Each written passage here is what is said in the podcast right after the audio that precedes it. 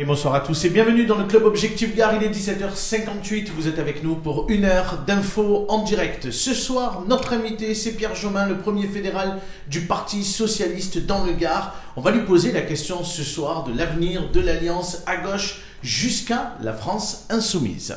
Le témoin de l'actualité, c'est le Dazen du Gard, c'est Christophe Moni, quelques jours après la rentrée euh, des vacances de la Toussaint.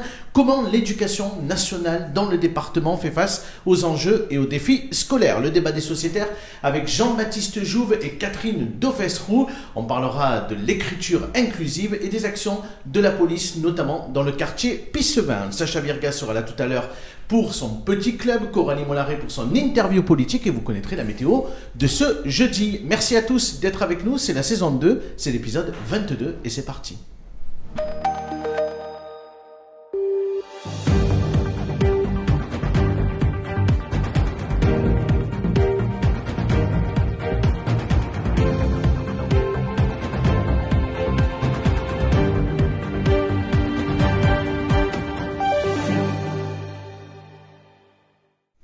Bonsoir Pierre Jomain. Bonsoir Abdel. Merci beaucoup d'être avec nous ce soir dans le club Objectif Gare. On vous avait pas vu depuis un petit moment. On est Ouais. ravis de vous accueillir dans l'émission. C'est également un plaisir pour moi. Tout va bien? Tout va très bien. Eh bien alors c'est parfait. Exceptionnellement, Coralie Mollaret, notre journaliste, est avec nous euh, dès le début de l'émission. Bonsoir Coralie. Bonsoir Adèle, vous me faites travailler plus ce soir. hein. Exactement. ben, J'essaye de profiter, parce que vous allez bientôt partir, donc euh, je profite de vous. Et puis on a euh, un témoin exceptionnel ce soir, puisque C'est vrai. c'est Dazen Dugar, et vous allez m'accompagner euh, pour l'interview. Et Catherine Daufesroux, l'une de nos sociétaires, est avec nous ce soir. Bonsoir Catherine. Bonsoir à tous, bonsoir aux Gardois. Tout va bien Catherine? Ça va très bien quand on est chez vous, c'est parfait. Eh ben oui, et ce soir, vous allez nous parler de l'écriture inclusive. Exactement. Un Est-ce sujet. que, est-ce que cette écriture a de l'avenir? On verra ça tout à l'heure. Exactement. Et Jean-Baptiste Jouve sera avec nous également euh, tout à l'heure après le témoin euh, de l'actualité. Il évoquera avec nous euh, les actions de la police, notamment dans le quartier Pissevin. Enfin, coucou à Caroline Hernandez qui est avec nous ce soir, comme chaque soir. Bonsoir Caroline. Bonsoir Adèle, bonsoir à tous. Caroline, tout va bien. Ce soir, c'est le jeu concours. Oui. Et puis, nous aurons euh, également, bien évidemment, les commentaires des téléspectateurs durant toute l'émission. Tout à fait, vous pouvez nous laisser vos commentaires et vos questions donc sur les commentaires du live et nous les poserons à vos invités. Toujours pareil, le jeu sera annoncé, enfin la question sera posée dans quelques instants. Soyez bien attentifs. Et on salue également Romain Cura, le réalisateur. Bonsoir Romain. Bonsoir à tous. Tout va bien Romain? On est à l'heure, tout va bien. Oui, il est déjà 18h passé, donc on y va tout de suite. Place au témoin de l'actualité.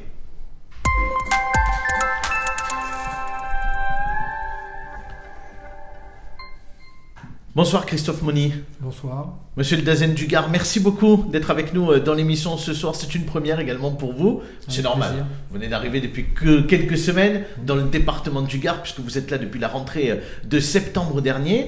Coralie euh, va m'accompagner pour, pour vous interroger. Mais la première question que je voulais vous poser, c'est que maintenant, ben, vous, avez, vous avez atterri, ça y est, euh, et, et- et vous avez parcouru le Gard depuis euh, maintenant plusieurs semaines. Quelles sont vos premières impressions sur notre département, vos premières constatations?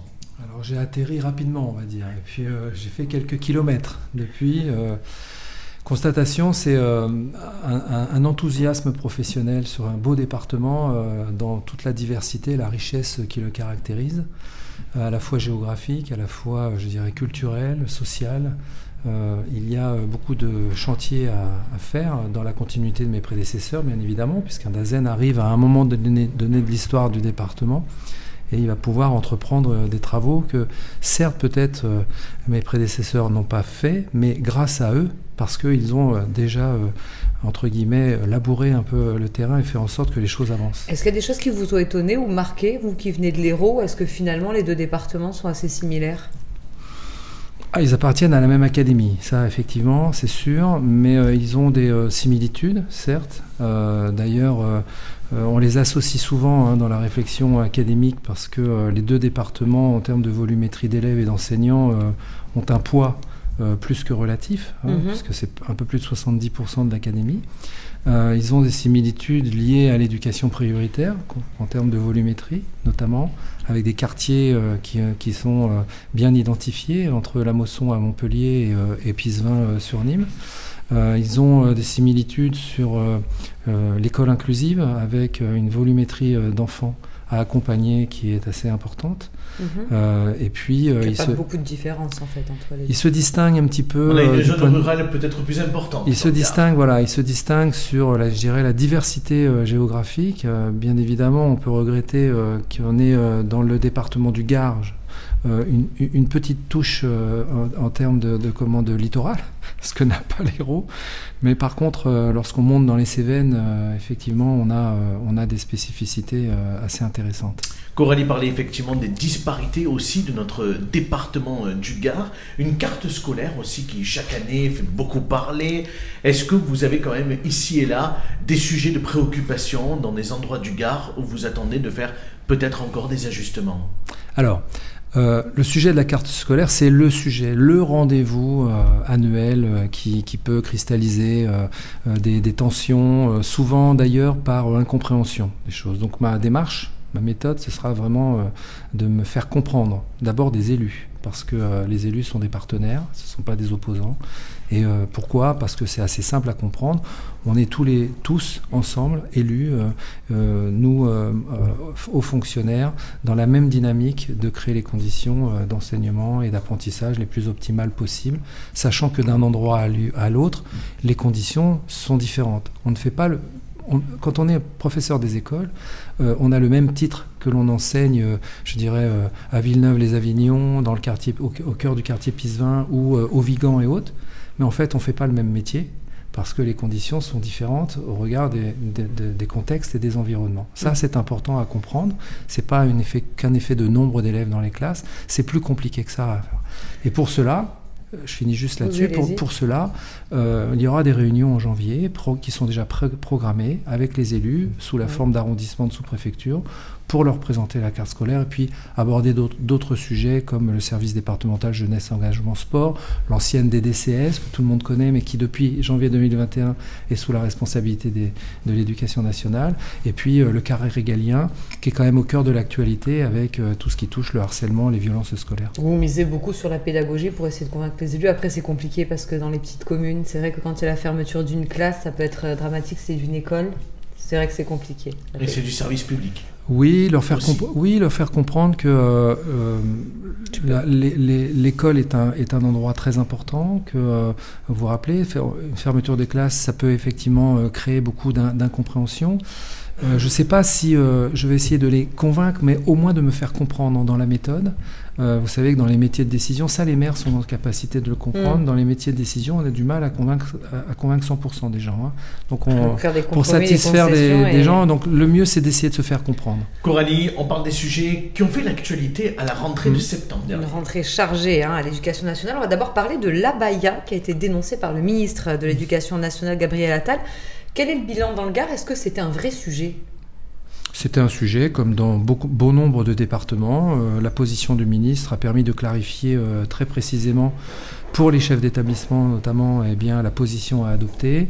Euh, je crois qu'en Est-ce qu'il y avait une apparence. gêne, c'est vrai Il Est-ce qu'il y avait vraiment une problématique avec l'abaya Et du coup, est-ce qu'il y avait une gêne de la part de certains directeurs d'établissements scolaires?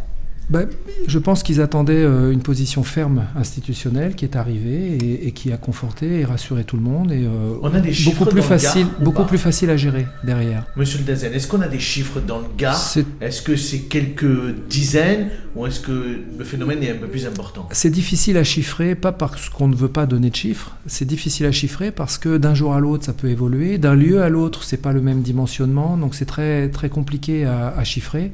Je crois que ça se fait au cas par cas et d'ailleurs le traitement se fait euh, euh, au cas par cas parce qu'au-delà de l'interdiction euh, purement et simplement, il y a l'accompagnement derrière des, des jeunes filles ou des jeunes garçons pour le camis, mais on était plutôt sur de l'abaya. Euh, il y a l'accompagnement pour essayer de se faire comprendre aussi. On n'a pas de, de chiffres, donc du coup, c'est difficile de qualifier cette affaire Oui. euh, d'abaya. Ce qui a marqué aussi hein, la rentrée scolaire, vous le savez, c'est ce qui s'est passé euh, à Pissevin avec Mhm. la mort du petit euh, Fayette. Je sais que vous vous êtes déplacé hein, quand même dans l'établissement. Il devait aller à Condorcet.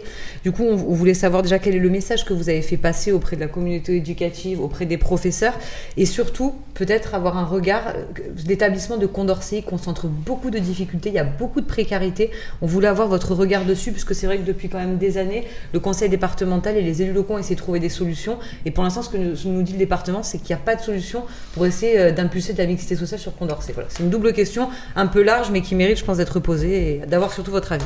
Alors deux, choses dans votre question. Déjà le message euh, auprès euh, des équipes et de la communauté éducative, un message de soutien bien évidemment, un message d'accompagnement. On le fait hein, depuis de nombreuses années, notamment dans les moyens qui sont attribués, puisqu'on on est sur des allocations progressives de moyens en fonction des complexités d'établissements. C'est le cas de Condorcet ou d'autres euh, établissements. Euh, on a un- une relation euh, de confiance et de très grande proximité entre moi et, l'équipe de direction. Et donc, l'enjeu, c'est vraiment d'accompagner les projets, de les susciter, de les, encourager et, de dire aussi que eh ces événements-là nécessitent encore plus encore qu'ailleurs euh, une force collective, une union euh, au sein de l'établissement pour que euh, eh bien, les élèves puissent conserver euh, le regard et la représentation qu'ils ont encore dans ce quartier-là par rapport à l'école, c'est-à-dire un lieu Oui. sécurisé ou euh, euh, qui est porteur d'avenir. Et sur on- le manque de mixité? Sur le manque de mixité, c'est compliqué parce que la mixité, déjà dans le Gard, c'est un sujet du point de vue de la population euh, gardoise au, au sens général euh, du terme. Euh, sur le quartier Épizevin, la mixité, l'école peut pas tout résoudre dans l'absolu. Euh, c'est aussi des problématiques de, de, de politique de la ville. Oui. Et, euh, et là, euh, j'ai envie de dire, c'est un travail en étroite relation avec euh, le préfet, avec lequel je suis en contact permanent. On a encore quelques questions à vous poser, mais on va donner la parole tout de suite à Catherine, notre sociétaire. Votre question à notre témoin de l'actualité, le Dazen du Gard. Euh, en descendant à Nîmes en voiture, j'ai entendu à la radio que notre ministre Gabriel Attal avait dit euh, vouloir mettre fin au tabou du redoublement. Donc c'est très récent. Donc je voudrais euh, savoir ce que vous en pensez. Bah, je pense que c'est le redoublement. il faut pas avoir une vision manichéenne des choses. C'est- pas blanc ou noir. Je crois que l'enjeu c'est de- d'appréhender le parcours scolaire de l'enfant. Un redoublement, si il faut se garantir déjà qu'il soit porteuse, porteur d'effet. Euh, redoubler pour refaire une classe sans euh, repenser l'accompagnement, sans euh, travailler sur le projet euh, de l'enfant et de la famille en fonction de l'âge de l'enfant, bien évidemment, euh, je crois qu'il est, voué à l'échec. Et euh, si c'est pour refaire, simplement refaire euh, une année sans euh, questionner la manière dont on la revit, euh, je pense que euh, l'enjeu est là. C'est la raison, pardon Coralie, c'est la raison pour laquelle en 2014 il avait été décidé que euh, on arrêtait de, de- de faire redoubler les élèves. Il y a eu une espèce de rétropédalage, on est revenu dessus par un décret où on a mis un peu de souplesse là-dedans, et puis là on a l'impression qu'on fait un vrai retour en arrière. Bah, Je pense que ça nécessite un, un- un vrai accompagnement. C'est pas forcément un retour en arrière. On peut infléchir des choses différemment. C'est une forme d'av- d'avancée aussi en disant voilà, est-ce que euh, comment le vit l'enfant? Euh, le redoublement, il ne faut pas que ce soit une sanction, euh, il faut qu'il y ait un engagement, il faut qu'il le comprenne. Il y a, un- il y a vraiment un travail euh, au plus près euh, de- des besoins. Les enseignants ont leur parole là-dessus et effectivement, ce sont les experts hein, de l'apprentissage, donc on les entend, on les écoute et je crois que c'est une relation de confiance à installer.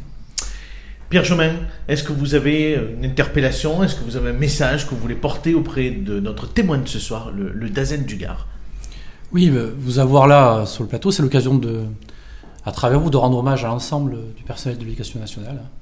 Moi, je considère, mais c'est le cas des socialistes depuis longtemps, que l'éducation nationale est un pilier de notre République et qu'il ne faut pas oublier qu'elle a été attaquée très récemment encore et qu'il faut qu'on soit tous derrière les personnels de l'éducation nationale, partout dans nos communes. Et voilà, je voulais vous faire passer ce message-là d'un profond respect par rapport au travail qui est fait, tout en restant vigilant aussi sur les moyens qui sont donnés à notre éducation nationale, mais ce ne dépend pas de vous directement. Donc nous sommes vigilants sur les moyens donnés, mais je voulais quand même saluer très profondément le travail que vous faites. Je vous remercie.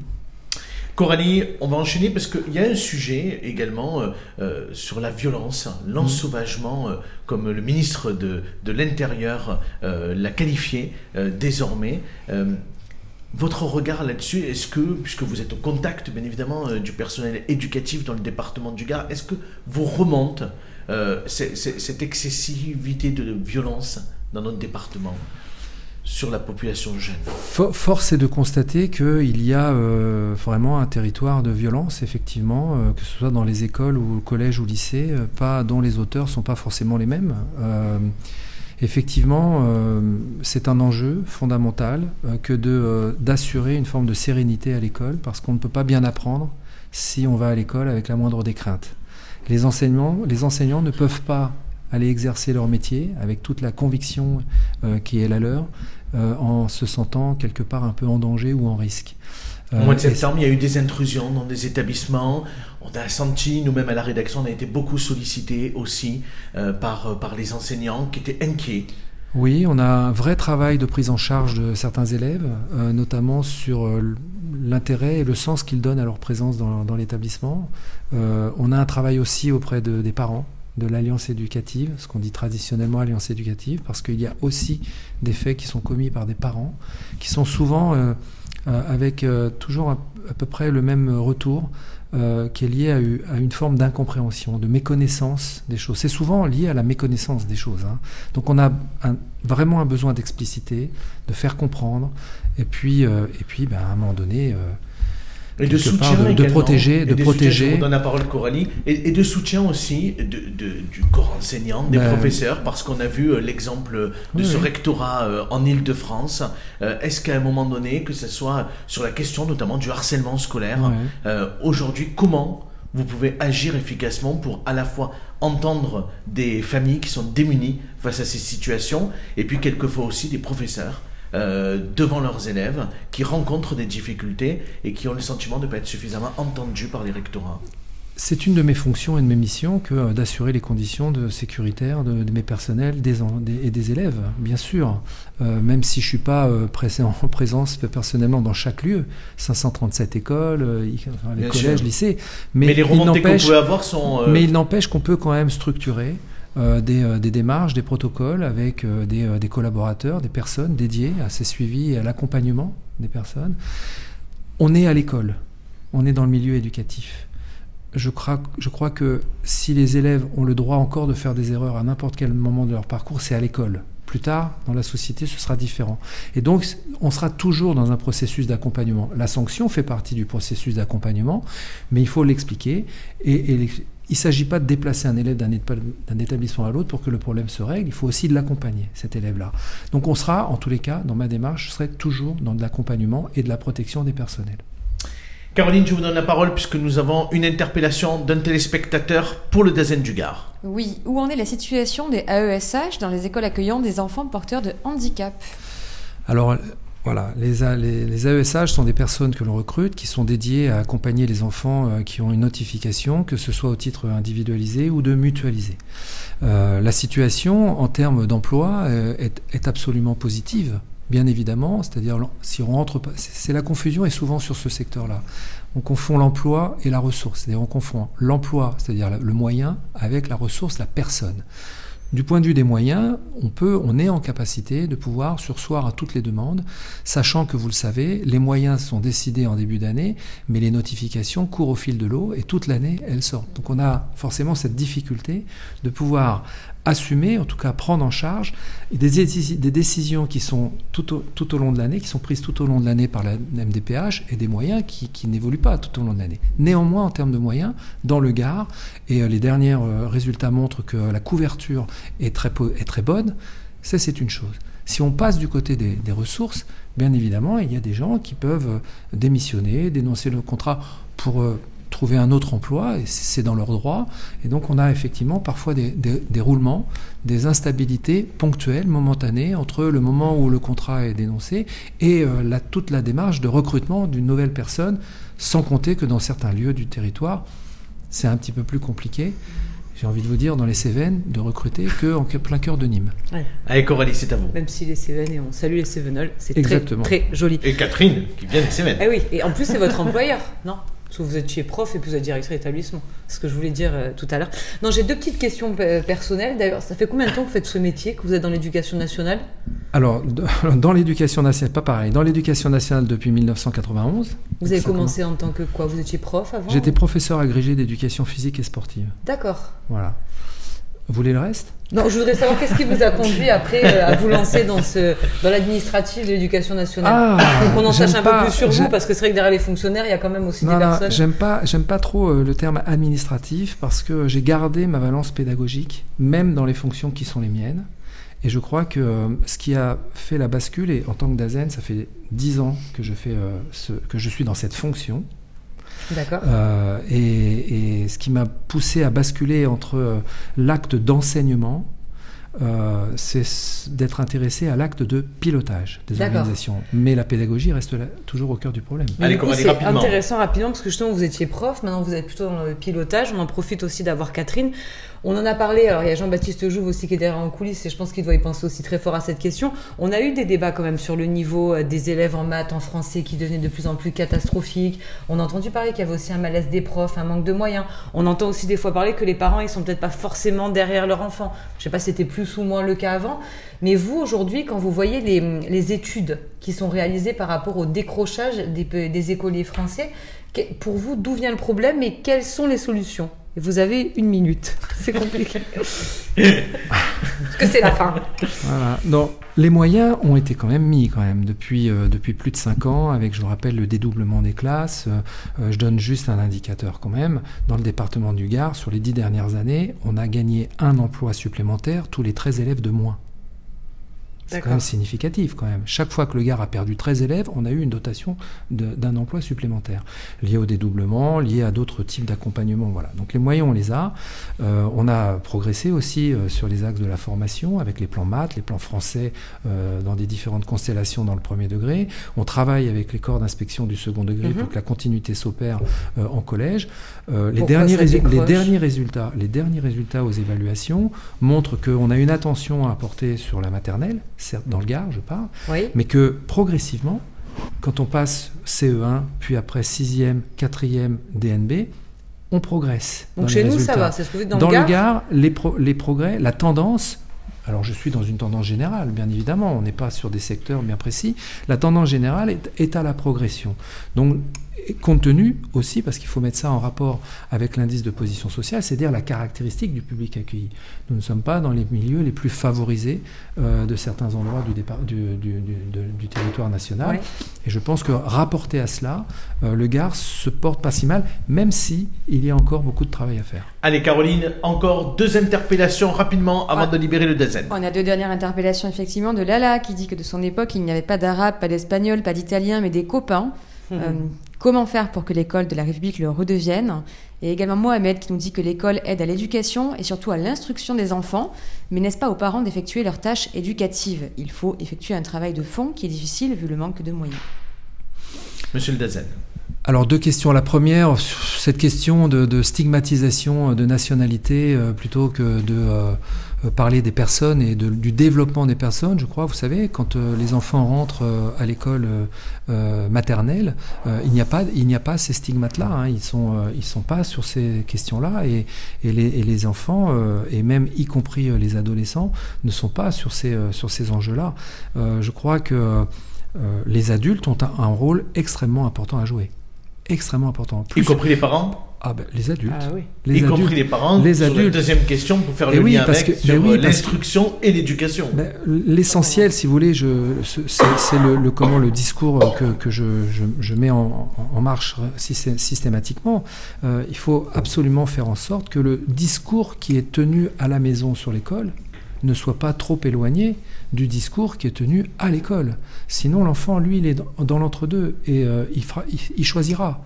Donc, je, je pense qu'on a une responsabilité de parents et, et j'ai envie de vous dire, si mon sujet, euh, ce sont euh, les élèves, dans le département, je n'écarte pas mon objet de travail qui est leur- la relation avec les parents. Oui. C'était essentiel pour la réussite de leurs enfants.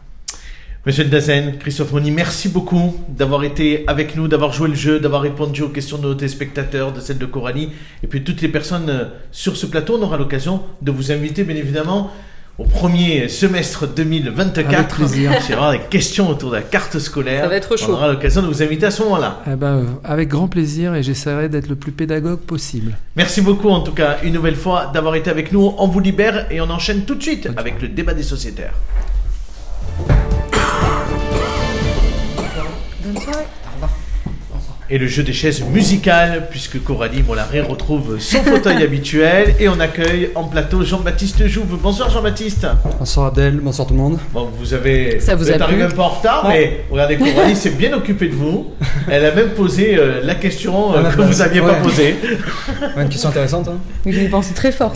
Jean-Baptiste, tout va bien Oui, parfaitement bien. Eh bien alors on y va. On va démarrer avec vous tout de suite sur votre choix du débat de ce soir. Vous vouliez parler de l'intervention de la police. Oui, voilà, je voulais en fait. euh, bah, on a l'habitude de, de- de commenter l'actualité en, en disant ce qui va pas, euh, en se focalisant, bah, j'allais dire, sur le fait divers. Euh, dernier exemple en date avec euh, euh, ce qui ressemble très fortement à un assassinat du, du petit Thomas dans la Drôme.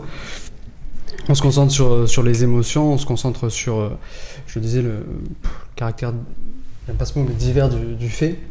Et euh, moi, ce que je voulais faire ce soir, c'était me concentrer bah, sur le travail de la police, le travail euh, bah, de répression qui a suivi toute cette affaire. C'est-à-dire, la, la police a été d'une effica- d'une efficacité euh, très importante, comme elle l'a été aussi, on l'a dit, pour bah, les événements qu'il y a à Pisevin, comme elle l'est aussi dans plein d'autres villes en fait en France. Hein, et on a tendance à l'oublier. À Marseille, euh, le, ministre de l'Intérieur le souligne assez euh, régulièrement et assez justement.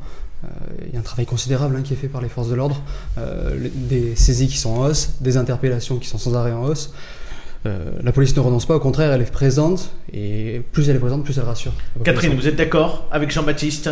Oui, je, je partage ce qu'il dit. Et d'ailleurs, quand le ministre Darmanin est venu sur Nîmes, il a apporté des moyens, il a apporté des renforts. Et il a souligné cependant que sur les quartiers de Nîmes, il fallait peut-être qu'un travail au niveau de la politique de la ville soit mené. Tout à l'heure, on en parlait au niveau du collège euh, Condorcet. Euh, je veux dire, c'est des quartiers où il n'y a pas grand-chose qui a été fait depuis des années et des années. Donc, de mettre de la police, de la répression, c'est très bien, mais je pense qu'il y a tout un travail à faire en amont. C'est notre sujet, ça. Voilà. Et c'est pas le, c'est le même sujet. Ce qui a été fait au niveau euh, du collège euh, Diderot, Mm. Qui a été rasé, c'est une excellente initiative. Elle a Là- été fermée et transformée en maison de service public, mais en tout cas, oui, les... Voilà.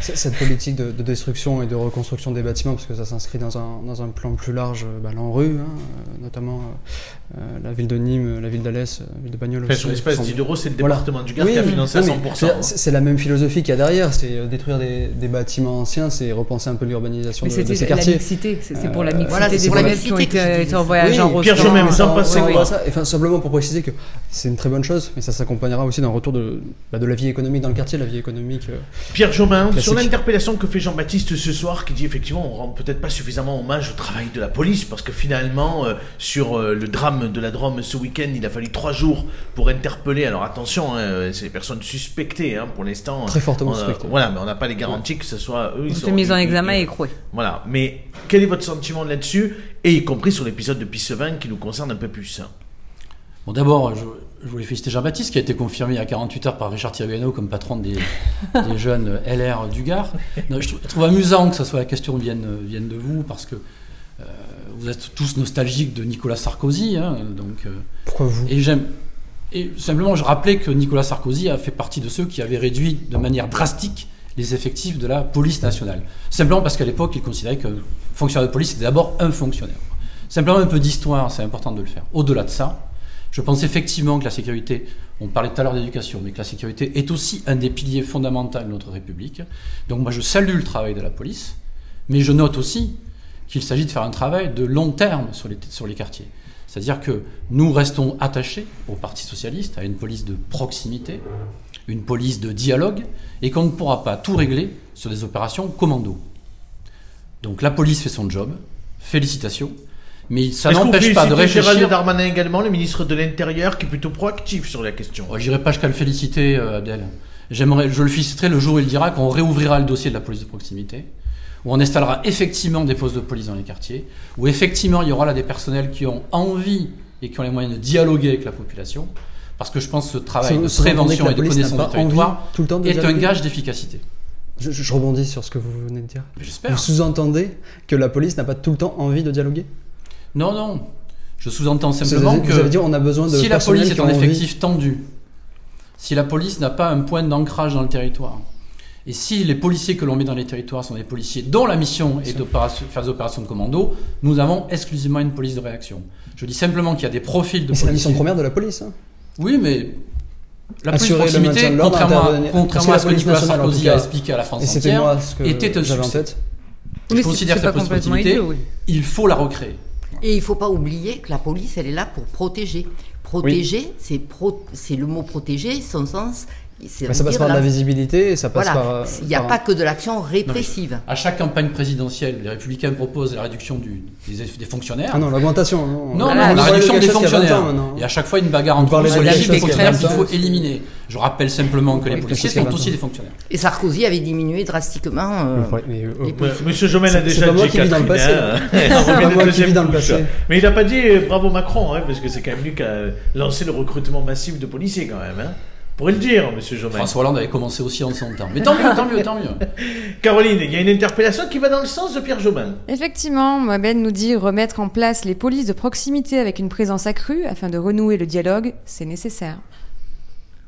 Non, mais il y a une... c'est intéressant ce que, ce que soulève Pierre Jomain.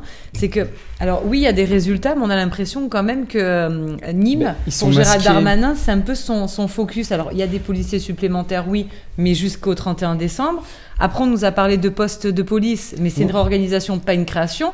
On a l'impression qu'on se focalise beaucoup parce qu'il y a eu la mort dramatique hein, du petit euh, Fayed, Non, mais, il a derrière, euh, la moi, lutte je- contre le trafic de drogue, Moi, je parle, ça doit je parle des chiffres. Je voulais aussi en fait rendre hommage aux, aux hommes qui sont derrière ça, parce que c'est des hommes extrêmement courageux. Enfin, je sais pas si on réalise euh, les risques qu'ils prennent pour leur vie. Je parle des hommes au sens large. Hein, euh, Ah non, mais c'est pas leur faire des honneurs, c'est qu'on a quand même l'impression que Gérald Non, Darmanin mais moi, ce que je communique voulais, c'était rendre beaucoup hommage. Avec Nîmes. Je suis, Ah pas oui. là, je suis pas là pour défendre Gérald Mais il a Darmanin, encore, moi, je suis là pour défendre les il policiers. l'a encore fait et cette semaine, à hein. À ces derniers, c'est tout ce qui m'importe. Après, euh, Bon, ça Gérald vous va, Darmanin, Gérald Darmanin Gérald Darmanin, il, bah, il- Ça vous- Il était s'inscrit- chez vous, hein il dans votre famille, il- hein. Il s'inscrit, il s'inscrit à droite. Moi, idées de droite, donc on peut être d'accord sur certains sujets. J'étais Après, j'étais de droite. Non, il s'inscrit dans des idées de droite et euh, on peut être d'accord sur des idées. Après, euh, euh, moi, je, je fais pas de la politique par opportunisme, c'est un peu ce qui nous différencie. Allez, on y va. On parle maintenant du sujet de Catherine de ce soir. C'est l'écriture inclusive. Oui, alors la semaine dernière, j'ai lu euh, sur Objectif Gare qu'on opposait les réactionnaires et l'écriture inclusive. Donc c'est ce mot Ça, ça réactionnaire, être mon édito. c'est ce mot réactionnaire et l'écriture inclusive qui m'ont fait réagir. Parce que personnellement, et comme beaucoup d'autres, je suis contre l'usage de l'écriture inclusive. Je suis pas pour autant réactionnaire et je suis féministe. Hein Ah, vous êtes contre? Ah, complètement contre D'accord. l'écriture inclusive. J'aurais pas pensé, normal. ouais. Alors je suis Quand même, complètement... soutien Emmanuel Macron. hein, il a dit que Je c'était suis n'importe complètement quoi contre. Il a dit que inclusive. l'écriture avec le- les points médians était n'importe quoi, mais pas- oui, que Je, je- je suis alors je suis complètement Oui. contre parce que comme vous le savez je suis enseignante et j'ai eu 10 ans de- d'exercice en classe de CP. Autrement dit pendant 10 ans Ah, j'ai appris à écrire et à lire à des enfants. Et je peux vous dire que si on séquence les mots en mettant des points, des E Oui. qui ne se prononcent pas, mais c'est impossible, c'est impensable au niveau de l'apprentissage. Alors après que des lecteurs avisés arrivent à, à lire cette écriture inclusive, pourquoi pas Mais encore faut-il être lecteur avisé. Quoi qu'il Romain Cura, soit, est, Romain Cura est pour hein, l'écriture inclusive. Ah bon Tu veux vraiment mon avis Tu veux vraiment mon avis C'est Oui. une connerie Non, sans mais nom. Peut-être ju- juste Exactement. rebondir, Bon, mais rebondir Catherine, sur les, en On quelques mots. pourrait serrer la main de, de, de- de En- Romain tout à l'heure. hein. En quelques Qu'est-ce mots qu'il y pour a, rebondir sur, Jean-Baptiste sur les propos de, de Madame la députée. Euh, je suis tout à fait d'accord, et même j'irai plus loin. Les mots ont vraiment un sens parce qu'on parle d'écriture inclusive. En fait, moi, je trouve que c'est une écriture qui exclut, puisqu'on a des dizaines, de, pour dire des centaines, des milliers euh, de, de personnes qui ont appris à lire d'une certaine manière, et aujourd'hui, on va leur imposer des, euh, des parenthèses, des points, des, des virgules.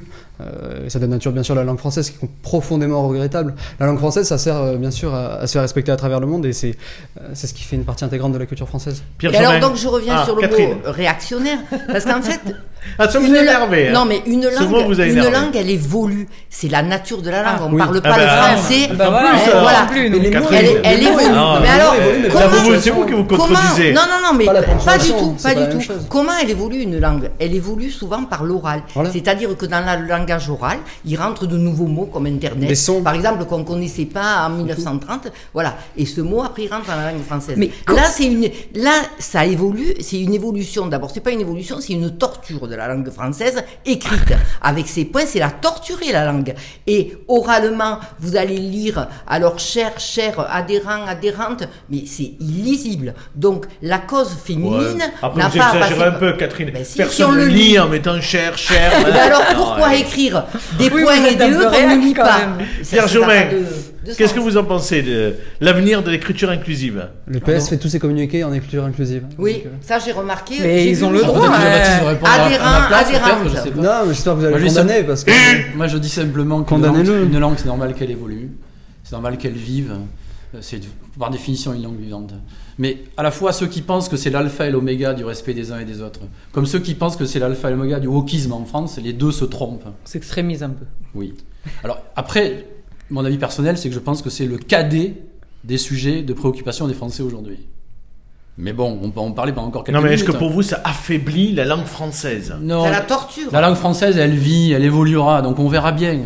Non, je ne pense pas que ça affaiblisse la langue française.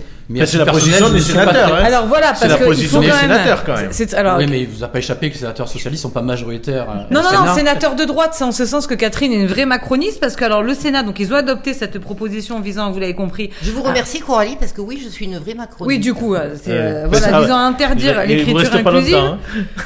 Puisque pour eux, pour eux, du coup, l'écriture inclusive affaiblit la langue française, la rendant illisible, imprononçable et impossible à enseigner. Mais quand on regarde ce que dit peut-être aussi les gens qui sont plutôt à gauche, eux disent, bon ben voilà, c'est dommage de vouloir figer comme ça la langue française, c'est la faire mourir.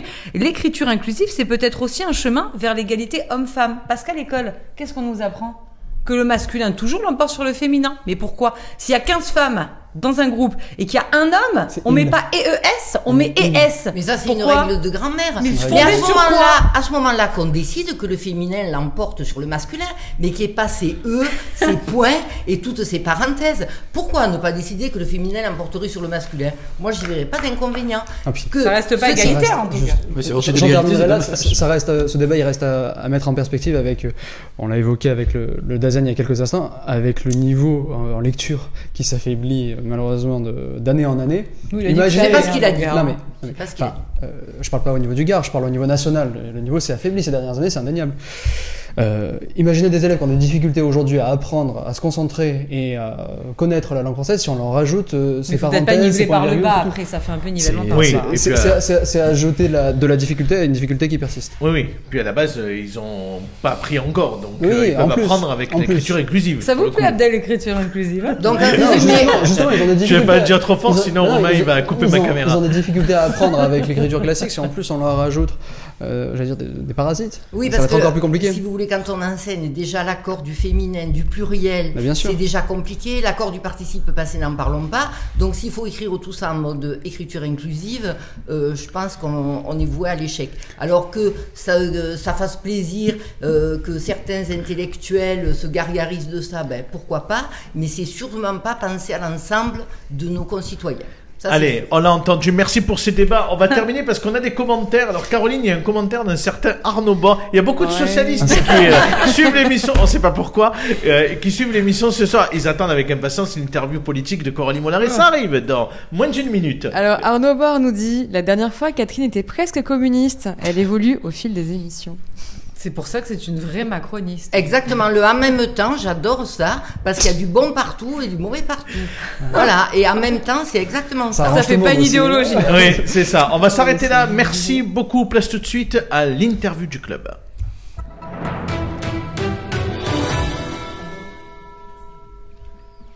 Et avant de donner la parole à Coralie Molaré, on va euh, repartir du côté de Caroline, puisque c'est l'heure du jeu pour gagner deux places pour le concert dans les arènes de Nîmes à l'occasion du festival de Nîmes, le concert d'Ayam, du groupe mythique Ayam et de Monsieur MC Solar. C'est l'heure de la question, Caroline. C'est l'heure de la question pour tenter de remporter deux places donc pour le concert aux arènes de Nîmes. Donc quel est le nom du dernier album de MC Solar? C'est un vieil album, il n'a pas sorti depuis quelques années. Allez, c'est à vous de répondre maintenant en commentaire sous l'article de l'émission. Coralie, c'est à vous. On y va. Pour l'interview de notre invité Pierre Jomain, vous avez 5 questions et 10 minutes. Oula, d'accord. Bon, alors on va vous parler, on va commencer. Hein, on va vous parler par quelqu'un que vous connaissez bien. Il vous a soutenu pour la direction de la fédération euh, socialiste. C'est Nicolas Nadal. Et on le voit de plus en plus s'investir dans le parti sans vous. Alors on. Il suit l'émission en direct. Hein. Il nous suit. Si c'était plutôt un concurrent ou un ami aujourd'hui? Vous dites qu'il le fait, qu'il le fait sans moi? Bah parce que je le vois tout seul mobiliser un peu les militants. je ne Ouais, vois pas souvent à côté de lui. C'est assez méconnaître le fonctionnement que nous avons. D'abord, Nicolas s'occupe de la de section bonnes euh, nîmoise, dont je suis membre. Je ne suis pas tout le temps au rendez-vous qu'il organise parce que je dois aussi m'occuper euh, du Parti socialiste dans le Gard. Mais euh, n'essayez pas de- de- de- d'inventer des dissensions qui n'existent pas entre Ah non, les uns et les rien. autres. Non, non, je, je trouve quand même qu'il s'investit pas mal dans Ce le parti. Mais ce cas, ce n'est pas une surprise. Si les militants l'ont choisi comme euh, responsable du PS à Nîmes, c'est qu'ils avaient bien le sentiment qu'il ferait un bon secrétaire de Mhm. section à Nîmes, et ils ont eu raison, il s'investit. Il rencontre aussi les comités de quartier, faire ça quelques années Et on avant y va souvent ensemble. C'est opportun. Est-ce que ça pourrait finalement pas être lui, le candidat pour euh, socialiste pour les municipales Vous n'essayez pas de créer de dissension, mais à l'occasion, c'est quand même pas mal de le faire. C'est bien d'avoir justement des personnalités. Après, on pose des questions. On pose Mais des ceci questions. dit, plus les socialistes sont nombreux à faire un travail de qualité, et plus je suis heureux. D'accord. Il n'a pas plus de talent que vous. On n'en est pas à ces questions de talent. D'accord. Ce soir, il y a une, euh, quand même une élection hein, pour diriger la section euh, de euh, PS de Nîmes Métropole. Est-ce que vous le soutenez puisqu'il est candidat aussi Hein, parce que justement, bah, lui, il essaye, en tout cas, il, il avance. Il avance. Est-ce que vous le soutenez pour diriger la section de Nîmes Métropole? Alors, il n'y a pas de section de Nîmes Métropole, c'est un comité, comité, de coordination comité. de l'agglomération, des sections qui font partie de l'agglomération, pour être très précis. Naturellement, je le soutiens. Donc il marche, euh, marche. Alors il a, il a un bel escalier, il gravit marche après marche, mais vous savez pas où il veut aller. Parce que j'ai l'impression que c'est la même destination que vous, c'est la même porte. Mais à un moment donné, il y aura Non, moi, je- qu'une personne qui rentrera derrière cette porte.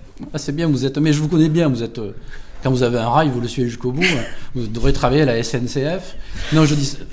Ah, C'est une, je la garde c'est une très très bonne nouvelle que les socialistes travaillent. Je suis ravi du boulot que fait Nicolas à la section socialiste de Nîmes. Et c'est tout. D'accord. Coralie, je suis désolé hein, de pas, parle- de pas nourrir les fantômes. On parle de vos premiers pas à la fédération, Coralie Vous avez été élu depuis mars. Quel bilan faites-vous de votre action? Mais moi, je suis euh, ravi du boulot que l'on fait. On enregistre euh, des nouvelles adhésions. On enregistre la création de nouvelles sections sur le, sur le Gard. Donc moi, je fais la tournée des sections. Je trouve des militants euh, enthousiastes qui Ouais. ont envie de faire des choses. Donc euh, moi, je considère que cette première partie Quelle nouvelle bilan section, est par exemple? comme au Vigan, mais d'autres vont arriver. À qui se recrée parce qu'au Vigan, elle avait fermé. ouais, donc qui se recréent, et d'autres vont arriver, mais je reviendrai pour, euh, pour les nouvelles, euh, Mhm. sur les nouvelles sections. Sinon, je ne serais pas invité, donc euh, je reviendrai. Monsieur, vous Mais- inquiétez pas. Il y a une très bonne ambiance. Il y a des débats au Parti socialiste, donc je le dis parce que Oui, certains parler. Confondent les débats au Parti socialiste avec les dissensions au Parti socialiste. Et souvent ceux qui n'ont pas de culture de débat au sein de leur propre parti.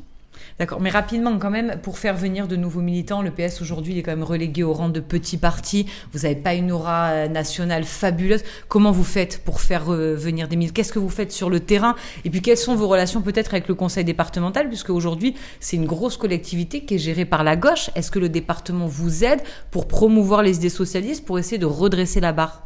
Vous savez, le travail c'est le même à toutes les époques. Il faut rencontrer des militants, rencontrer des sympathisants et leur donner envie de continuer à militer ou de revenir au Parti socialiste. Il n'y a pas de recette miracle. Et selon les territoires, c'est du dialogue. Donc ça prend du temps. Oui. On a été sûrement plus attractif à une époque, je vous l'accorde, si on le mesure au nombre de militants que nous avions à une époque par rapport au nombre de militants que nous avons aujourd'hui. Mais franchement, si je ne croyais pas à la possibilité que le Parti socialiste soit plus nombreux et plus fort, je n'aurais pas pris cette fonction. Mais par rapport au département, est-ce qu'aujourd'hui Françoise Laurent Périgot vous aide? Est-ce qu'aujourd'hui Françoise Laurent Périgot est présente. Lors À du la dé- Fédé, avec les militants. Dans le dernier congrès, elle est venue nous voir à la fédération. Elle est présente. Après, il ne faut pas oublier que les élus ont quand même leur mandat à, à s'occuper. Ils n'ont pas à, suivre toutes les réunions que fait le Mais Parti vous vous socialiste. sentez soutenu? Oui, je me sens soutenu par, Par les le élus socialistes du département, de la région et ceux qui sont dans les communes. D'accord. Avant de vous redonner la parole, Coralie, on va peut-être demander à nos sociétaires de poser une question à notre invité de ce soir. Jean-Baptiste, c'est à vous. Plein de questions pour euh, Monsieur Jomain. Euh, Il faut en choisir une seule. non, c'est. euh, Dans mes souvenirs, vous avez été élu euh, sur une ligne un peu, petit peu plus modérée euh, que celle de, de l'ancien secrétaire, premier secrétaire du PS dans le département.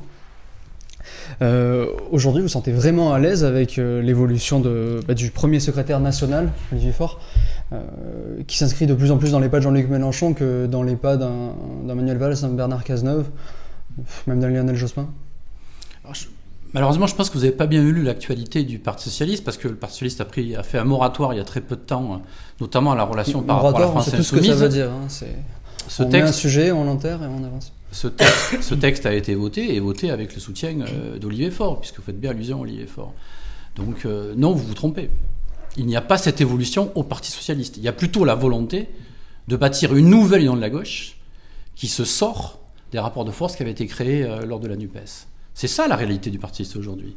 Et donc, euh, Il faut maintenant le construire, même s'il y, a, même s'il y a des sensibilités différentes sur à quel moment fallait-il mettre en place cette stratégie et quel curseur mettre sur cette stratégie. Aujourd'hui, le PS est en ordre de marche sur cette ligne-là, et le groupe socialiste à l'Assemblée a été un des plus clairs de la NUPES pour dire il y en a marre, les agissements de Jean-Luc Mélenchon ne sont pas acceptables, et il faut trouver une autre manière de faire l'union de la gauche avec un autre centre de gravité. C'est ça qui a été dit, y compris par Olivier Faure. Donc quitter la, je, je- je rebondis vite fait. Donc ils ont mots. quitté la NUPES ou pas? Donc quitter la NUPES n'est plus tabou. Ben, si vous avez suivi, l'intergroupe, le Parti socialiste à l'Assemblée ne fait plus partie des réunions de l'intergroupe de la NUPES. C'est ça la réalité. Vous Et nous, être sommes, le même temps de et Macron. nous sommes les seuls, nous sommes les seuls membres de cette union de la gauche à l'avoir fait de manière aussi claire. Donc là-dessus, euh, Oh, le Parti communiste Mais- est mais très clair. Mais sauf qui- qu'il participe toujours à l'intergroupe. Mais quitter la NUP n'est plus du tout tabou. Rebâtir une nouvelle union de la gauche qui échappe au centre de gravité de la France insoumise est un vrai débat. Mais est-ce qu'aujourd'hui, vous pouvez vraiment vous passer de la France insoumise? Alors de Jean-Luc Mélenchon, peut-être certainement, en tout cas vous, vous êtes membre du coup en refondation, donc forcément vous appelez à ça, mais tous les socialistes ne sont pas sur la même ligne, hein, c'est pour ça qu'il y a eu un congrès un peu compliqué. Est-ce qu'aujourd'hui, vous pouvez vraiment vous dire, bon, bah, les, ins- les insoumis, on les veut plus, les militants, des élus, parce qu'il y a aussi des cadres qui sont pas sur la ligne de Jean-Luc Mélenchon Alors, vous, vous savez, Coralie, puisque c'est vous qui m'avez posé la question il n'y a pas très longtemps dans les colonnes d'Objectif Gare. Vous savez que la- la- ma position est bien plus nuancée que celle-là. Moi, je considère que Jean-Luc Mélenchon et la direction de la France Insoumise ont commis de graves erreurs d'appréciation de ce que nous vivons en ce moment. Et ont été trop souvent insultants avec les partenaires de la gauche. Mais par ailleurs, il ne faut pas oublier que la France Insoumise n'est pas aussi monolithique qu'on veut bien le dire. Hmm. Et moi, je croise des militants de la France Insoumise pour qui j'ai du respect, qui ne se reconnaissent pas dans la direction nationale et qui veulent être dans le respect des autres partenaires et qui sur les territoires veulent faire des choses. Donc je n'écarte pas de revers de main le fait de pouvoir parler avec ces militants-là. Catherine, votre question à notre invité. Oui, donc le Parti socialiste est toujours dans la NUPES, sauf euh, à l'Assemblée nationale, c'est ce que vous dites. Non, le, le- le moratoire a été très clair sur le sujet. Le moratoire, c'est un sus- une suspension, Ouais, une suspension qui, plus les, Qui jours, dure. plus les jours passent, prend une tournure très particulière. Oui, mais enfin, je trouve qu'un moratoire, c'est une suspension qui dure. Ça fait plus d'un mois, cette Non, mais histoire que- de moratoire. que vous à un moment donné, une position intérêt. claire devrait s'imposer. Non, mais que vous considériez, vous, on n'a pas été assez loin, c'est assez normal. Carole Delga aussi, je crois qu'elle le considère. hein. Mais ouais, mais pas de la même manière quand même. hein. Ne, ne faisons pas de confusion politique entre Carole Delga et, et ma, et ma voisine de droite. Euh, en tout cas à la table. mais je dis, je, dis, je dis simplement que le Parti socialiste a évolué sur sa position. C'est une position que certains socialistes défendaient depuis quelque temps déjà. On considère que le rapport de force né des présidentielles n'est pas suffisant pour considérer l'union de la gauche partout et tout le temps, et qu'il faut bâtir dans chaque territoire, selon les rapports de force, une belle union de la gauche, derrière des hommes et des femmes qui ne sont pas systématiquement ceux de la France insoumise, parce que Jean-Luc Mélenchon a été candidat. Est-ce que les élections européennes parviendront du coup euh, à vous donner raison Parce qu'on voit que le dernier sondage qui vient de sortir chez nos confrères des échos place le Parti socialiste dans une position plutôt intéressante euh, par rapport euh, à la France insoumise? Oui, effectivement, moi j'ai lu ce, ce sondage des écoutes plutôt de manière agréable. hein. Euh, ça prouve que le travail paye au niveau des socialistes. Euh, je pense que l'électorat de gauche, l'électorat en général, sait que nous sommes un parti profondément attaché à l'Europe. Donc c'est satisfaisant. Mais dans le même moment, ce sondage montre aussi que l'extrême droite est très haute. Ah oui, parce que si on additionne Marine Le Pen et Éric Zemmour, effectivement, on Donc est je- à presque 35%. Donc je ne peux pas me satisfaire complètement de ce sondage. Je dis simplement qu'il y a encore un travail immense à faire pour démontrer que ce parti ment quand il explique qu'il s'occupe des plus précaires, des plus pauvres, des plus fragiles dans notre pays et qu'il va le faire à l'échelle européenne. Donc ça, c'est le travail que nous avons à faire. On a commencé à le faire à la Fédération du PS. Nous le ferons avec les partenaires de la gauche. Donc ce sondage, oui, il me fait plaisir, mais il m'attriste aussi. Coralie, deux dernières questions pour terminer. Oui. Euh, juste avant, je voulais faire part d'une petite remarque en vous écoutant, parce que c'est intéressant, on est dans un débat. On a l'impression que le centre de gravité de la gauche change. Après Hollande, droite. les militants de gauche ont été excédés, donc ils sont plus si, partis sur Jean-Luc Mélenchon, une gauche qui était beaucoup plus rude. Là, Jean-Luc. Mélenchon, avec ses débordements, bon ben voilà, il a effrayé la droite. Et ça, ça- ouais, c'est, donc il va falloir trouver une personnalité qui réunisse tout le monde, ça va être encore le bordel. Bon, en tout cas, on revient aux affaires de la fédération gardoise, parce que je, je tiens mon sujet. Bon, vos débuts, ils ont quand même été un petit peu laborieux, quand même, hein, à la maison euh, Jean Jaurès. Vous avez fait votre secrétariat, votre petit gouvernement, avec chaque secrétaire s'occupe d'une thématique et une délégation. Bon, il y a un souci, il n'est pas paritaire. Je pense pas que vous ayez vraiment de problème avec les femmes. Mais en tout cas, Arnaud Bord, qui nous regarde ce soir, il dit qu'il n'est pas réglementaire. Il compte alerter le national. Est-ce que vous allez le modifier, ce secrétariat euh, fédéral? Alors d'abord, je note encore, et je le redirai autant de fois que c'est nécessaire, vous êtes sûrement la seule personne dans le Gard à s'intéresser au fonctionnement interne du Parti Socialiste. hein. Bah, Soyez content, ça veut dire qu'il y a au moins une non, personne non, qui s'intéresse à vous. C'est très, satisfaisant. C'est pas mal. même- C'est même peut-être une source de progrès, je, je suis rassuré. On s'est toujours intéressé aux Oui. affaires de tous les partis vrai. Politiques. Hmm, En interrogeant Baptiste sur le mode de fonctionnement des jeunes républicains, je suis pas sûr qu'on interroge a tous les partis sur a le mode de deux fonctionnement des interviews partis. directes Mais- entre lui fait, et oui. Clément Stévan, qui Mais- revendique aussi être première Mais Coralie, je n'échapperai pas à la réponse à la question que vous me posez, c'est pas bien. le but. Je dis simplement que quand il s'agit de créer le secrétaire fédéral, tous les militants ont été interrogés pour leur volontariat. Et donc j'ai construit un secrétaire fédéral sur la base des militants qui étaient volontaires. Est-ce qu'il fallait pour autant exclure les hommes qui étaient plus nombreux que les femmes à ce moment-là? Ma réponse a été non. Et donc nous verrons bien. C'est-à-dire quoi Qu'il y a plus de hommes- d'hommes talentueux aujourd'hui, effectivement, femmes. plus de camarades hommes que de camarades femmes dans le secrétariat fédéral. Parce que je suis parti sur la base des militants qui étaient volontaires et qui voulaient s'engager. La fédération du Parti Socialiste dans le Gard, est-ce qu'elle va déménager dans le centre-ville de Nîmes? Alors, la fédération du Parti socialiste envisage de déménager. D'abord parce que nous avons très clairement un loyer aujourd'hui trop cher. Il faut dire les choses comme elles sont. hein. Un parti politique, c'est aussi une association qui a des recettes et qui a des dépenses. Donc ce loyer est très cher. Nous cherchons effectivement un local qui nous permette d'avoir une plus grande visibilité. Et donc, euh, j'espère que nous le trouverons. Effectivement, là où nous sommes aujourd'hui à Nîmes, nous ne sommes pas très visibles. Si on pouvait se, se recentrer à un endroit où il y a plus de passages, où les gens pourraient effectivement voir que le Parti socialiste existe, qu'il est vivant et qu'il y a des réunions, ça serait à mon avis très positif. Peut-être sur Amiral Courbet, il y a le local de l'ancien candidat euh, Yvan Lachaud au municipal à Nîmes. Ouais, Bah, je- ils sont toujours disponibles ces locaux. Ouais, je, je, je pense pas symboliquement ça soit la meilleure euh, réponse possible, mais bon, Abdel, je laisse libre de cette solution. je ne connais pas le propriétaire. Caroline, on a une ou deux interpellations pour notre invité. Oui, nous en avons deux. Donc Mohamed qui nous dit aujourd'hui un vrai parti est un parti avec diverses opinions, surtout et l'opportunisme de Mélenchon suite aux événements internationaux récents le mèneront au second tour des présidentielles. Nous avons également Laurent qui nous dit Pierre Jomain, quelle est votre vision des prochaines municipales à Nîmes? On Merci, vous écoute, Laurent. monsieur Jomain. Non, sur le, sur le fait qu'il y ait effectivement des, des débats au sein du Parti socialiste, c'est pas nouveau. Le Parti socialiste, et c'est sa marque de fabrique, c'est qu'il y a constamment un débat au sein du Parti socialiste, et je considère que c'est pas une faiblesse, mais au contraire une des grandes forces du Parti socialiste de ne pas être effectivement un parti monolithique. Ça, sur la première question. Après, la deuxième, euh, c'est dommage parce que Coralie euh, sûrement l'a posée, sur la question des municipales. euh, Ne vous inquiétez pas pour elle. Donc moi, je, je me suis exprimé euh, déjà plusieurs fois, mais je, je- je le réitère. Je considère qu'il faut construire à Nîmes une très belle union de la gauche. Et qu'il faut le faire autour d'un projet ambitieux pour répondre aujourd'hui à une droite nimoise totalement essoufflée. Pour ça, il faudra effectivement choisir des hommes et des femmes pour l'incarner. Et j'ai dit, et je redis, que Vincent Bouget me semble totalement légitime pour lancer cette dynamique-là. À lui maintenant de créer les conditions politiques, de réunir toute la gauche et créer les conditions d'un programme véritablement ambitieux. Voilà, ma position, il n'a pas beaucoup bougé. Mais lancer cette dynamique, donc Vincent Bouget, candidat à la mairie, et un socialiste, vous, à l'aglo. Parce que si on a bien compris, en écoutant, en regardant, vous avez dit que, bon, un président de Nîmes Métropole qui est communiste, comme Nîmes Métropole, sa compétence phare, on sait, c'est le développement économique, ça pourrait effrayer les entreprises. Est-ce que c'est ce que vous pensez vraiment au fond de vous? Alors d'abord, je, je- je ne crois pas l'avoir dit, nous l'avoir écrit nulle part. Vous n'êtes pas d'accord avec ça pour Première vous chose. euh, dis, Spral a je dis simplement, dernière je dis simplement que quand il s'agira de travailler ensemble à l'incarnation des uns et des autres dans les fonctions qu'il y aura, Oui. il faudra qu'effectivement que toutes les sensibilités de la gauche soient représentées. Et je pense effectivement que les socialistes peuvent jouer un rôle à Nîmes Métropole. Après, Nîmes Métropole, ça reste aujourd'hui quand même là, le, le centre du pouvoir de, de- de Nîmes, en fait. C'est aujourd'hui qu'il y a beaucoup de choses qui se jouent là-bas. On parle des déchets, des transports, Tout est du important. développement Du développement économique. économique. Non, mais, mais- mais tout est important. On trouve aussi dans les mairies l'endroit où le contact à la population est le Bah, plus solide légitimité et le aussi. plus fidèle.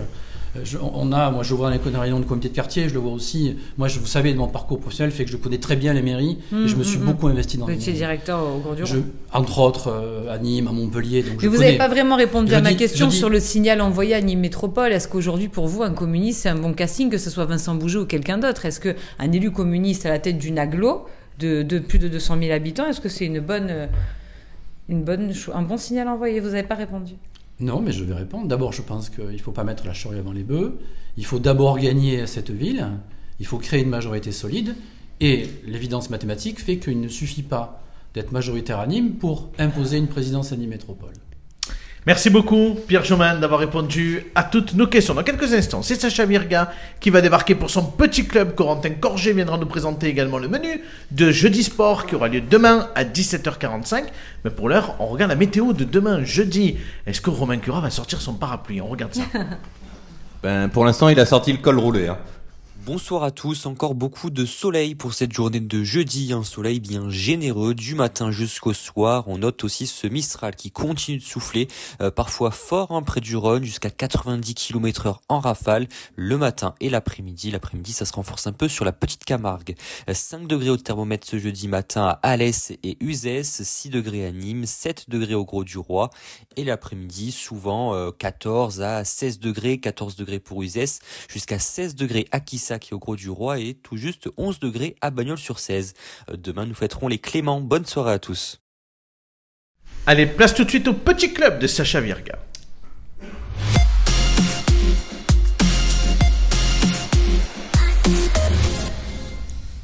Bonsoir Sacha. Bonsoir Abdel, bonsoir à tous. Sacha, vous avez bien travaillé. Vous nous avez ramené trois infos encore ce soir. On rappelle pour euh, notre invité que Sacha Virga passe sa journée à dénicher dans la presse quotidienne régionale chez nos amis dans toute la France des infos insolites, des dispositifs peut-être communaux, euh, etc., qui peuvent être pertinents. Exactement. On va commencer par une première info. Il y a moins de nourriture ce soir. Je Ah ouais, c'est bien. préfère vous prévenir, monsieur Samari, que vous Pensez à moi, pas. à mon régime. Ouais, mais il y en a quand même un petit peu parce que ça fait toujours plaisir. On va commencer par le flag football. Est-ce que vous savez ce que c'est le flag football? Flag Alors, football, non pas du tout. je l'ignore aussi. C'est le drapeau, non? Alors non, ça aurait pu être avec un drapeau, mais est-ce que vous savez que c'est aux prochains Jeux Olympiques, enfin après Paris en 2028 Ah non, pas du tout. C'est une épreuve qui sera aux Jeux Olympiques de Los Angeles en 2028. Maintenant que vous êtes au courant, on va vous expliquer un petit peu ce que c'est, d'après une information qui nous vient tout droit de nos amis normands de l'Orne Hebdo. Ce sport inclusif, mixte, sans contact, et est en réalité une dérive du football américain. Donc il n'y a pas de drapeau, euh, mais il n'y a pas de contact. Par contre aussi. En 2023, il y avait environ 30 000 licenciés en France Ah et la fédération...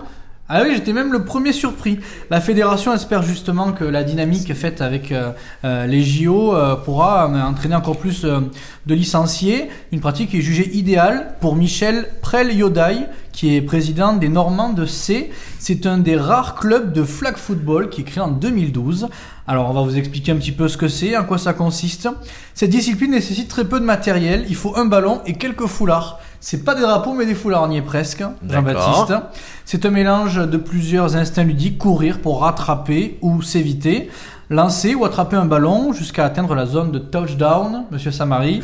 Ça vous donne envie, peut-être, ce sport? Ah, ça ressemble à la politique. ouais. Ah oui, effectivement, oui, on peut y trouver un petit parallèle. Il manque, manque les plaquages. Allez, on enchaîne tout de suite parce que vous voulez nous parler du championnat du monde culinaire, c'est ça? Exactement, on continue la lignée des championnats du monde culinaire. On a eu le Welsh hier soir qui vous a beaucoup plu, monsieur Samari, qui a aussi beaucoup plu à Romain. Découvrez maintenant le premier championnat du monde de la frite qui a été organisé par la Ah confrérie. ouais. Alors, c'est pas une blague, ça, Ça c'est bien. Non mais j'ai vu, j'ai vu, je, l'ai vu à la télé. La confrérie de la frite fraîche maison d'Arras. Ouais, ouais, exactement. déroulée le 7 octobre. Où ça? À Arras. À Arras, évidemment. Il y en a un qui suit, c'est bien. Dans le Nord-Pas-de-Calais. J'ai vu un reportage sur TF1, c'était très, ça donnait vraiment envie. Hein. Eh ben ouais, mais du coup, j'ai vu la- l'article qui donnait aussi très très envie. Une information qui nous vient de nos confrères de la Gazette du Val d'Oise. Le pontoisien Paul-Henri Doumain, qui faisait partie des 75 candidats retenus euh, pour la compétition et qui a terminé en demi-finale, ce qui est quand même pas trop mal. Il propose des recettes de burger frites et il le rappelle, la frite, elle est française. Elle est pas belge. Et Ah. elle a été créée dans le quartier du Pont-Neuf à Paris. Bisous à Jean-Baptiste. Euh, Jean-Baptiste. À Jean-Philippe, notre, euh, graphiste. Euh, Est-ce que vous souhaitez avoir sa recette de frites? Ça peut être intéressant. Allez, C'est une recette euh, donc en deux cuissons. La première donc pour cuire la pomme de terre, la deuxième cuite dans le gras de bœuf pour la rendre croustillante. Bon appétit. allez, on part maintenant dans les Côtes d'Armor. Exactement. On repart à l'ouest direction les Cortes d'Armor. Tout le monde joue ou a déjà joué au baby-foot. J'imagine il y en a même un au bureau Ah oui. d'Objectif VR. Oui, oui, oui, oui, c'est oui. un sport euh, très connu où chacun a ses propres règles d'ailleurs, euh, je précise. Eh bien, au vrai, café des sports de Play Edel s'entraîne le baby-foot club Play et Delay. Je lis ma feuille parce que c'est pas, pas évident. Le seul du département qui sera bientôt rattaché à la Fédération française de tennis de table. Non. De tennis de table, de. de... de baby-foot, pardon. Excusez-moi. Et vous savez comment on appelle ceux qui font du baby-foot Ah non, allez-y. Les baffistes. Ah, Je pensais que c'était ceux qui aimaient Laurent Baffy. Ah ben oui, moi aussi, j'aurais Mais ça s'appelle un baffiste, voilà. Euh, il accueille d'ailleurs euh, ce club tous les amateurs souhaitant jouer et progresser. Ça pourrait vous intéresser peut-être. et, euh, si vous On peut se faire une partie de cours baby-foot. de Je baby-foot. rappelle qu'on a un baby-foot ici. hein. Effectivement, on s'en sert pas trop beaucoup, monsieur. Samari. Euh, leur Ça entraînement est, effectivement est hebdomadaire tous les jeudis. Ça rassemble de 6 à 8 joueurs. Le prochain tournoi en simple ou en double se déroulera le samedi 9 décembre. Et je préfère vous prévenir, il va falloir faire un petit choix parce que ce soir, là justement, se déroule le spectacle de Jean-Marie Bigard à la Tria. Alors, Jean-Marie jouer- je préfère aller jouer au le- baby-foot, Ou le baby-foot, vous avez le choix. Merci. Les rendez-vous sont pris. Merci Sacha, c'était très sympa ce soir. Merci beaucoup. On va donner la parole à, à- à Caroline puisque du coup c'est l'heure de donner le nom du gagnant. Est-ce qu'on a le nom du gagnant pour les places? Et on va vous libérer Sacha puisque du coup c'est Corentin Corget qui va arriver pour son programme de son jeudi sport. Caroline. Oui, et c'est une gagnante ce soir. Je Ah, rappelle quand même les questions donc d'hier et de demain, de hier et aujourd'hui, pardon. C'était quand le groupe IAM est-il passé pour la dernière fois dans les arènes de Nîmes C'était le 4 juillet 2018. Et quel est le nom du dernier album de MC Solar? C'est Géo Poétique et c'est Lucie Bovetto Eh ben qui voilà. a gagné les places pour le concert. Nous la contacterons très prochainement. Et ben voilà Lucie, elle repart avec ses deux places pour le concert d'MC Solar et d'Ayam dans les arènes de Nîmes à l'occasion du Festival de Nîmes 2024. On accueille Corentin Corget en plateau. Bonsoir Corentin. Bonsoir Abdel, bonsoir à tous. La vie est belle, hein? Oui. Pas travailler lundi, pas travailler mardi, C'est on vrai. a repris aujourd'hui. Et, et tranquillement. On a repris tranquillement, faut, pas, faut en profiter. Allez Corentin, vous nous donnez le programme. C'est Eh un oui. programme très alléchant pour le club sport de demain Encore. à 17h45, une nouvelle fois. Exactement, Johnny Ecker, euh, l'ancien Ah oui. footballeur professionnel euh, formé à Nîmes, passé à Marseille, à Lille, euh, qui a joué à la Ligue des. Champions. Et exactement, et aujourd'hui directeur sportif du nouveau club de Beaucaire, un des plus grands d'Occitanie. Ah, c'est très bien parce qu'il parle pas souvent en plus Johnny Ecker. Exactement, on parlera de la formation forcément du Nîmes Olympique. Avec notre sociétaire en plus à la Space. euh, Oula, et avant du sport. Exactement. Euh, demain. Et puis on continue à mettre à l'honneur aussi nos sportifs euh, gardois susceptibles de participer au JO. On a Ah, parlé ça, du tir à l'arc la, la semaine dernière. On avait eu les athlètes notamment de, de l'ENA. Et là on aura Enzo Giorgi, euh, les pays handisport, euh, qui sera là euh, demain, voilà, qui, euh, qui aimerait représenter la- l'escrime, la France. euh, aux Jeux paralympiques de, de Paris et puis Sacha Virga qui est partout bien évidemment, qui sera là avec vous qui demain. sera là, euh, notamment pour parler du reste de l'actu avec pas mal de clubs gardois sur le pont Et oui, parce qu'on va le rappeler, le jeudi sport, donc c'est tous les jeudis à 17h45, présenté par Corentin Corget, avec euh, toutes les semaines un super plateau, mais on va rappeler surtout que c'est l'occasion aussi de donner un peu le menu euh, du programme sportif du week-end, euh, des clubs bien évidemment, Nîmes Olympique, l'USAM, le rugby club nîmois, etc. Alès, mais les l'OAC, les etc. filles de Nîmes mais également, aussi. vous suivez tous ces clubs euh, chaque semaine. Merci Corentin, on sera on en essaye de parler de tout le monde Exactement. évident On sera au rendez-vous demain à Merci, 17h45, comme tous les jeudis. On va remercier Pierre Chemin d'avoir été avec nous. Merci beaucoup d'avoir été là. Merci à vous. Eh bien, merci. On- Alors, je sais pas, Romain Oui, veut me parler. Tu, tu as oublié le mot de la fin. Ah, mais oui, oui, mais c'est Eh oui. prévu, oui, c'est vrai, vous avez... Ah oui Et non, tu es en train de dire au revoir, et t'as quand même oublié une rubrique. hein. heureusement qu'il y a un producteur à cette émission Eh parce oui, que- mais moi, je m'appelle pas Corentin Corget. Moi, j'ai travaillé lundi et mardi, hein. Et j'ai pas repris doucement aujourd'hui. On y va tout de suite, pardon, monsieur Chemin. Passe tout de suite au mot de la fin.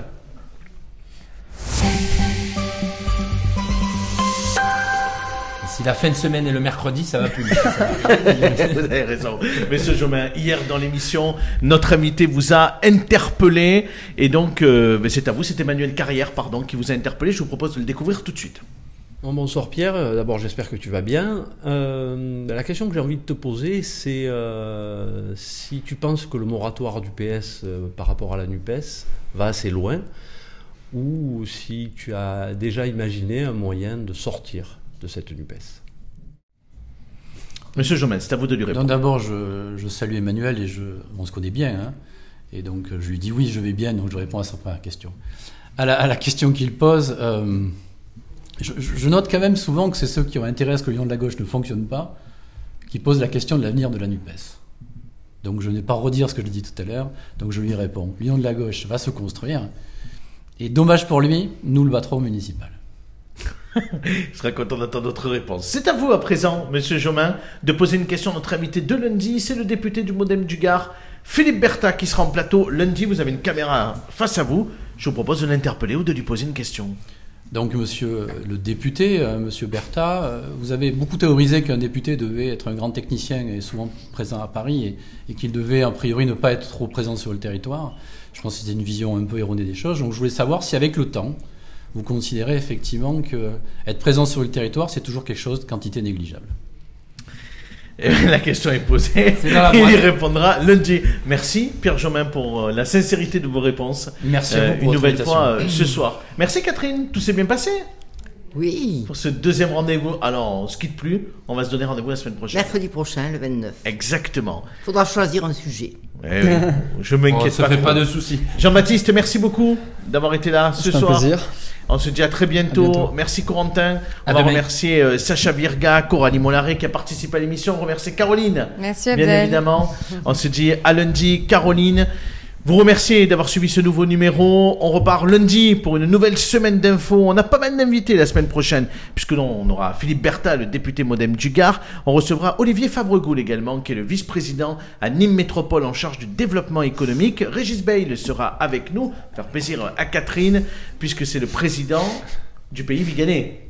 Et il sera là dans l'émission. Khadija Oudja, la bâtonnière, sera là euh, également dans l'émission. Et puis ça fera plaisir à Coralie Molaré, puisque ça lui permettra de découvrir ses prochaines destinations de vacances, puisque Grégory Merello, le directeur de l'aéroport de Nîmes, sera également dans l'émission la semaine prochaine. Les journalistes et sociétaires, tout le monde est là. Mais ne ratez pas demain à 17h45 le Club Sport, présenté par Corentin. Pour ma part, je vous dis à lundi.